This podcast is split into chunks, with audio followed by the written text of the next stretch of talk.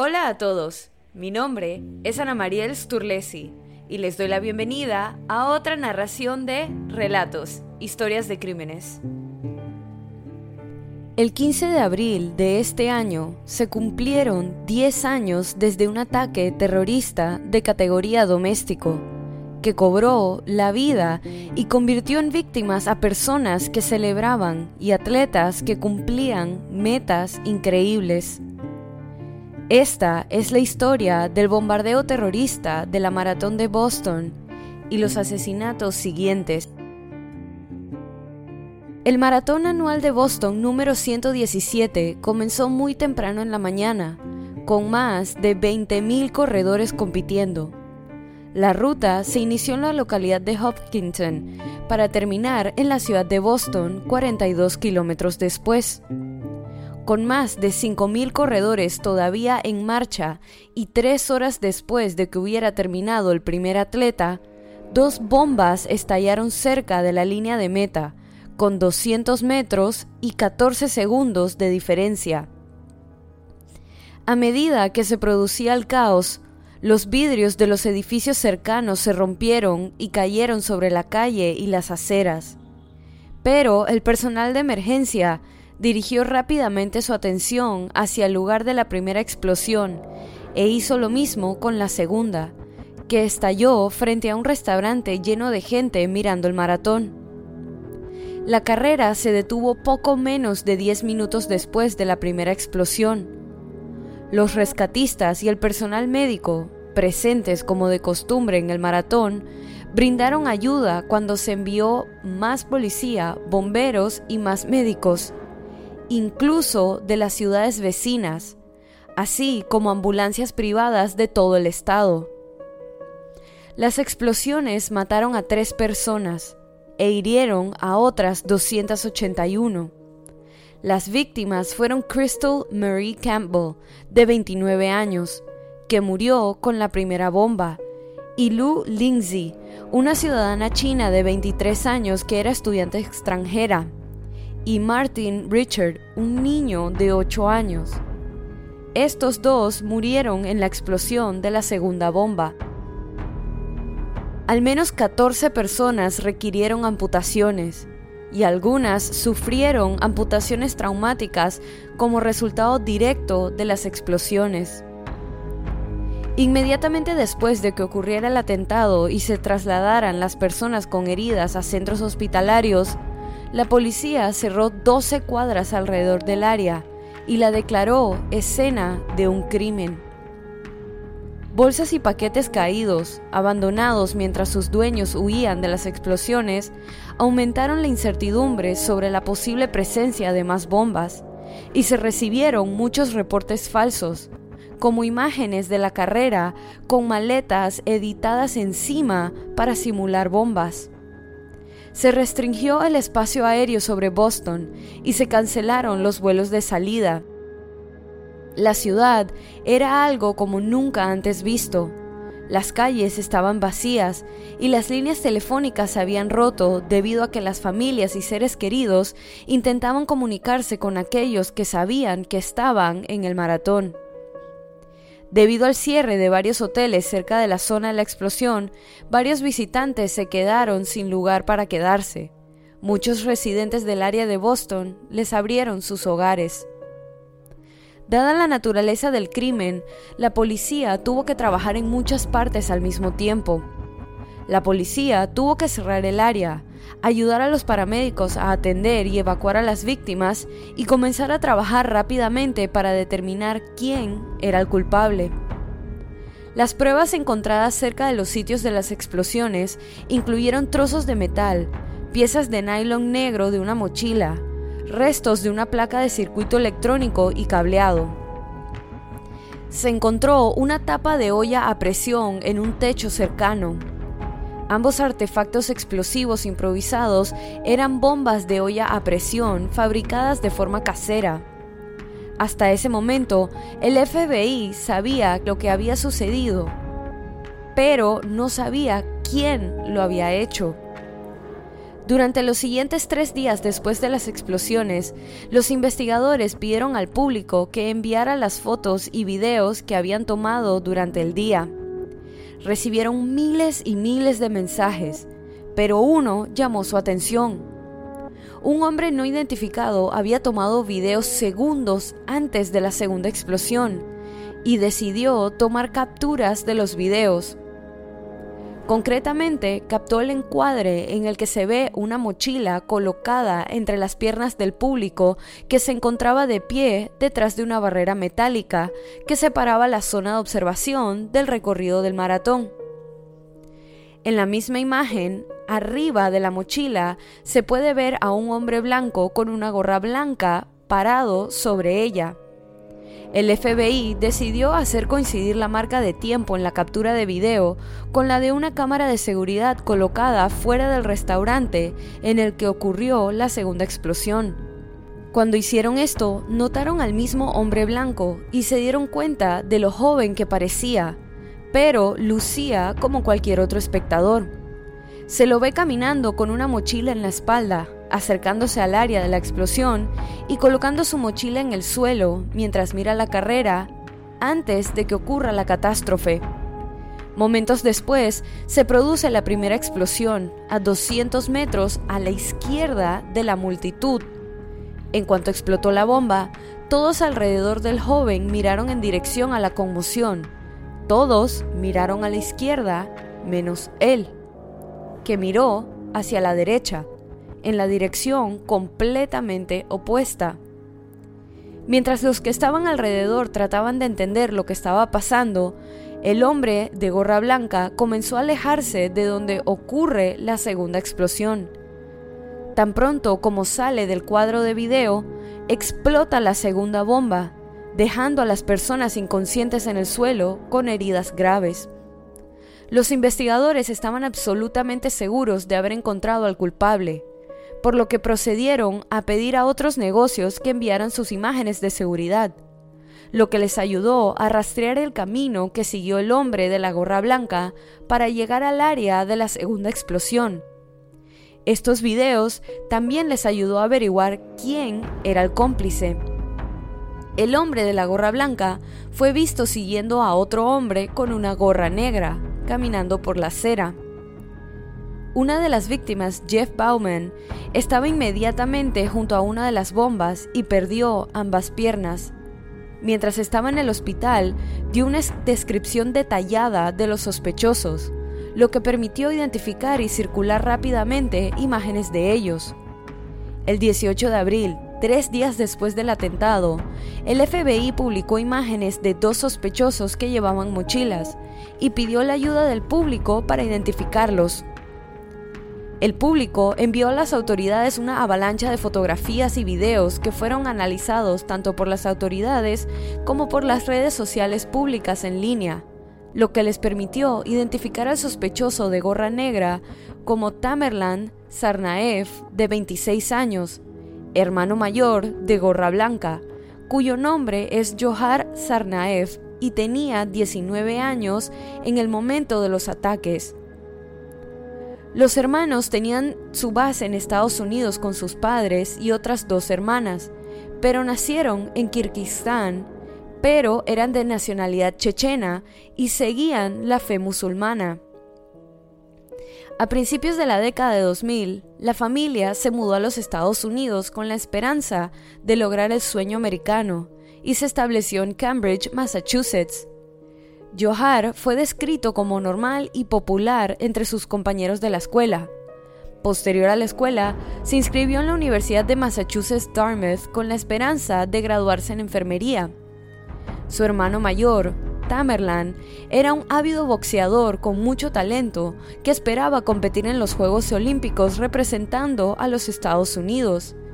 Pero un cambio repentino en las reglas de ciudadanía y equipos olímpicos hizo que Tamerlan no fuera elegible para competir en el equipo de los Estados Unidos. Pero Tamerlan sintió que no se le permitió estar en el equipo debido a su fe musulmana, ya que la comunidad estaba sufriendo discriminación después de los ataques del 11 de septiembre de 2001. lo que lo llevó a viajar a Dagestán y llamó la atención de las fuerzas de seguridad rusas. Las fuerzas de seguridad rusas advirtieron al FBI sobre Tamerlan, afirmando que era un seguidor del extremismo islámico y un gran creyente. El FBI dijo que lo entrevistó a él y a sus familiares, pero no encontró ninguna actividad terrorista. En ese momento, el FBI pidió a los rusos más información, pero no respondieron a la solicitud y el FBI cerró oficialmente el caso. Horas después de que se publicaran las fotos, el oficial Sean Collier estaba sentado en su patrulla cuando fue emboscado por los hermanos, quienes le dispararon seis veces para intentar robarle el arma, pero no pudieron debido al sistema de seguridad de su holter, por lo que huyeron. Sean murió poco después. Vecinos de la zona escucharon los disparos y llamaron a la policía. Cuando se determinó que un oficial había recibido un disparo, provocó que una gran cantidad de oficiales se congregaran en el estacionamiento donde ocurrió el asalto en la ciudad de Cambridge. Los hermanos estaban en posesión de un solo arma y querían una más para continuar con sus planes de terror. Pero el no poder obtener una arma de fuego más no les impidió aterrorizar. Los hermanos condujeron en un Honda Civic hasta que notaron que se detuvo un todoterreno Mercedes-Benz conducido por Don Danny Meng. Danny era un ciudadano chino que, al igual que la familia Sarnaev, se había mudado a los Estados Unidos para lograr el sueño americano. Después de muchos años de arduo trabajo, pudo comprar el lujoso automóvil que conducía Danny se detuvo brevemente para responder a un mensaje que recibió cuando notó que el Honda Civic se detuvo detrás de él. Tamerlan salió del vehículo, caminó hacia el todoterreno Mercedes y golpeó la ventana del pasajero, indicándole a Danny que bajara la ventana. Danny, que no reconoció a Tamerlan por las fotos publicadas horas antes, bajó la ventanilla pensando que el hombre quería preguntarle cómo llegar a algún lugar. Una vez que la ventana se bajó lo suficiente, Tamerlan metió la mano en el vehículo, abrió las puertas y procedió a subirse al asiento del pasajero. El ahora secuestrador sostuvo a Danny a punta de pistola y le dijo que condujera mientras Johar conducía el otro automóvil detrás de ellos. Después de un tiempo abandonaron el Honda Civic, ya que se había hecho público un aviso para que la ciudadanía estuviera alerta a la presencia del Civic. El hermano menor abrió el maletero del auto y vació sus contenidos, poniéndolos en el maletero del Mercedes y se unió a los otros hombres, que es cuando le revelaron a Danny que eran los atacantes del maratón que acababan de matar a un policía. Los hermanos obligaron a su rehén a usar sus tarjetas de cajero automático para obtener 800 dólares en efectivo y espontáneamente decidieron que querían hacer el viaje de casi cuatro horas hasta Times Square en Nueva York para colocar más bombas. Le preguntaron a Danny si el automóvil podría hacer el viaje, pero él les dijo que no tenía suficiente gasolina, así que fueron a una estación de servicio para llenar el tanque. Mientras se llenaba el tanque, Johar salió del vehículo para ir a comprar comida a la tienda de conveniencia.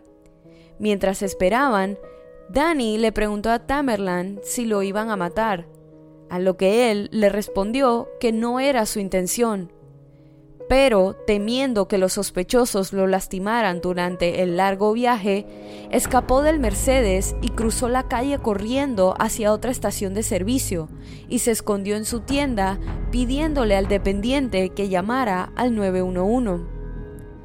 Tamerlan rápidamente fue a buscar a su hermano y ambos huyeron de la escena en el Mercedes robado. Danny había dejado su teléfono en el auto lo que permitió a la policía rastrear el vehículo. Poco después de la medianoche del 19 de abril, el automóvil fue rastreado hasta la pequeña ciudad de Watertown y se alertó a su fuerza policial para que buscara el automóvil. El oficial de policía Joseph Reynolds identificó a los hermanos y siguió el vehículo mientras esperaba que unidades adicionales realizaran una parada de tráfico de alto riesgo cuando los vehículos sospechosos giraron hacia una calle llamada Laurel Street y se detuvieron en una intersección. Tamerlan salió del Mercedes e inmediatamente abrió fuego contra el oficial Reynolds y el sargento John McClellan, quienes respondieron al fuego y solicitaron asistencia de emergencia a través de sus radios. Se produjo un tiroteo entre Tamerlan, los oficiales antes mencionados y oficiales adicionales que respondieron a la transmisión de radio. El tiroteo ocurrió en medio de una calle alineada con casas de familias que vivían en el vecindario usualmente tranquilo.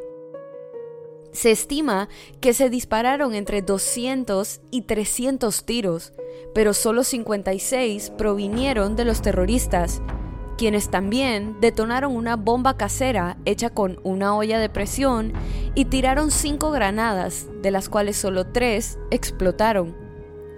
Después del cruce de fuego que duró casi siete minutos, Tamerlan finalmente se quedó sin municiones y arrojó su pistola vacía a un oficial de policía y se quedó en medio de la calle.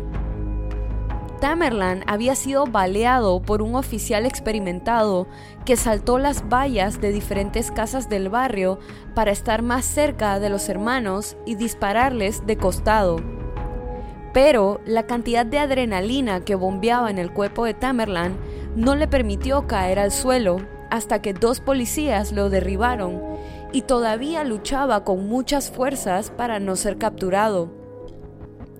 Luego, Johar condujo la camioneta robada hacia Tamerlan y la policía, quienes intentaron sin éxito sacar a Tamerlan del camino del automóvil y esposarlo.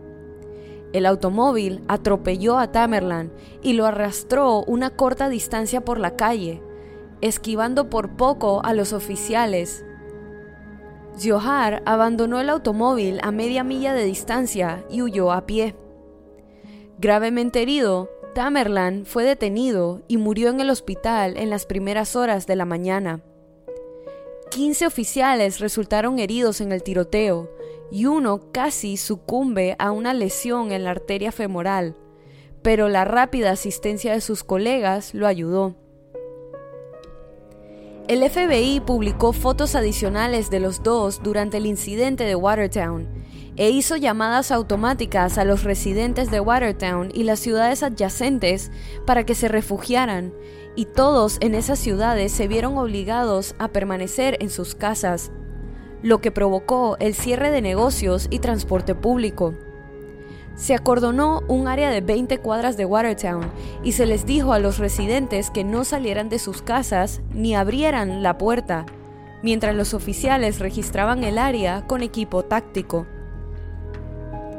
Helicópteros sobrevolaron el área y equipos SWAT en vehículos blindados se movieron en formación con oficiales yendo de puerta en puerta registrando casas.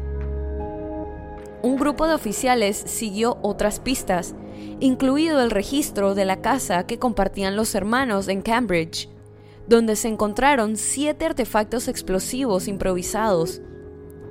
Su tío, que también vivía en los Estados Unidos, le suplicó a través de las noticias que se entregara el padre de los hermanos habló desde su hogar en Dagestán, alentando a Johar a rendirse e ir a Rusia con él y no desperdiciar el brillante futuro que tenía por delante. Pero advirtió que se desataría un infierno si le hacían daño a su hijo. En la noche del 19 de abril, dos horas después de que se levantara la orden de refugio, un residente de Watertown, fuera del área de búsqueda, notó que la lona estaba suelta en su bote estacionado. Investigando, vio un cuerpo tirado dentro del borde en un charco de sangre. Se puso en contacto con las autoridades que rodearon la embarcación. Un helicóptero de la policía verificó el movimiento a través de un dispositivo de imágenes térmicas. La figura del interior comenzó a hurgar en la lona, lo que provocó que la policía disparara contra el bote. Muchos oficiales respondieron a la escena, muchos de los cuales ni siquiera debían estar allí. Un oficial disparó su arma sin la debida autoridad, pensando que el pinchazo de la lona era un arma, e incitó a otros oficiales a disparar también al bote. Se ordenó un alto al fuego por temor a que las balas pudieran herir a los habitantes de las casas aledañas.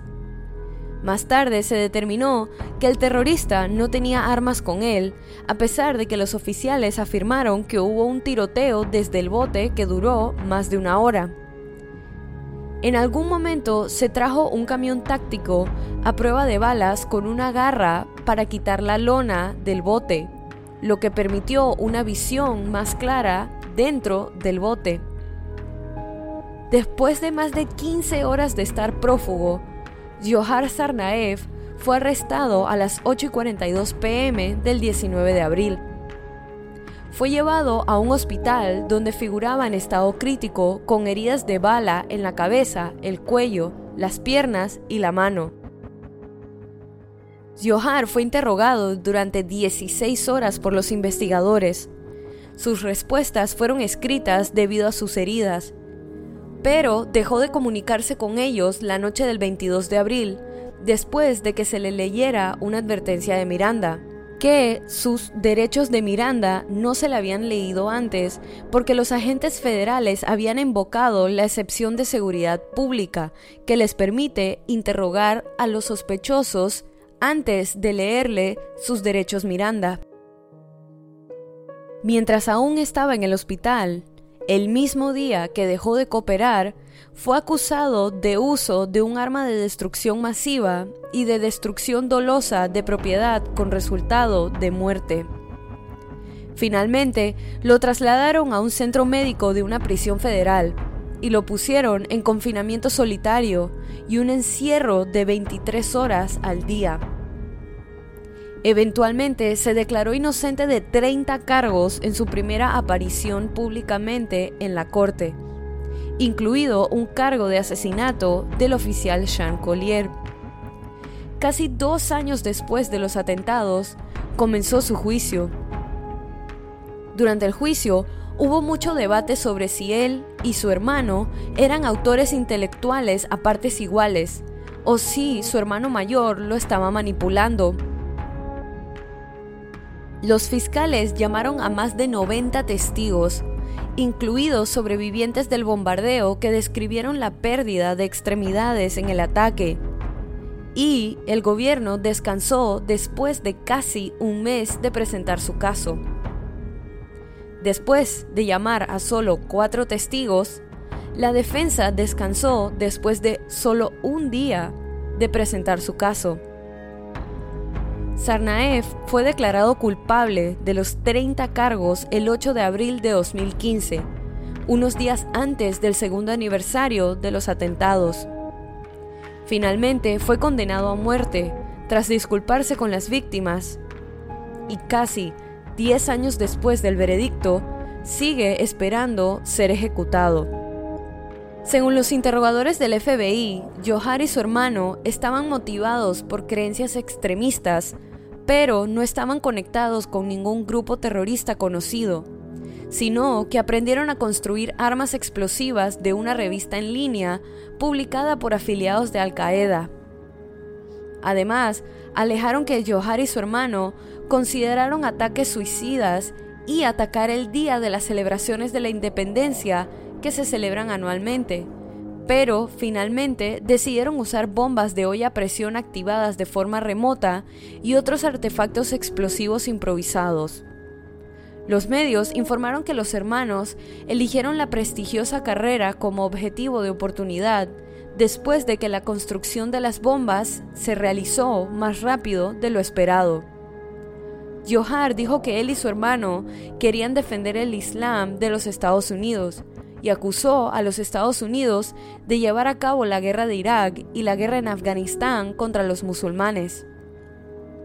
Más tarde se informó que Tamerlan estaba vinculado a un triple homicidio sin resolver de tres compañeros de cuartos en Waltham, Massachusetts. Una de las víctimas fue descrita como el mejor amigo de Tamerlan. Los hombres fueron asesinados el 11 de septiembre de 2011, el décimo aniversario de los ataques del 11 de septiembre. La garganta de cada víctima había sido cortada con tanta fuerza que estuvo a punto de ser decapitada.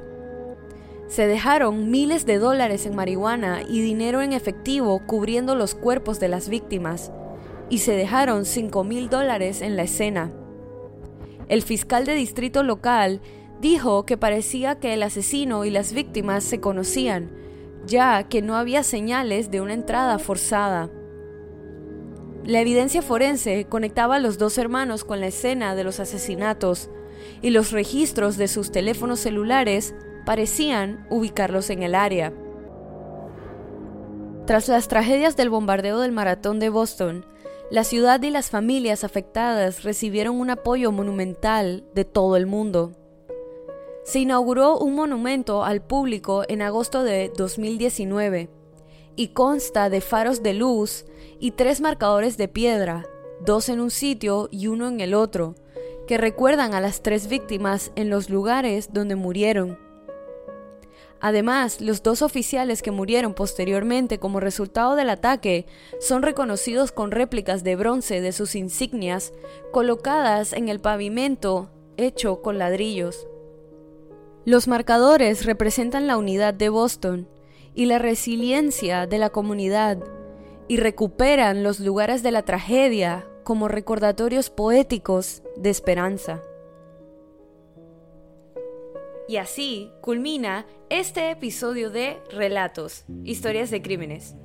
Recuerden pasar por la cuenta de Instagram y dejar su opinión de este caso. La cuenta es Relatos en Podcast y la pueden encontrar en la descripción de este episodio. Si te gustó este relato, suscríbete o síguenos en la plataforma de tu preferencia que utilices para escuchar los episodios. Y no dudes en dejar una calificación y comentarios. Mi nombre es Ana Mariel Sturlesi y muchas gracias por acompañarme en esta narración nuevamente. Y bienvenido si es tu primera. Nos vemos la otra semana para otra narración de Relatos, Historias de Crímenes.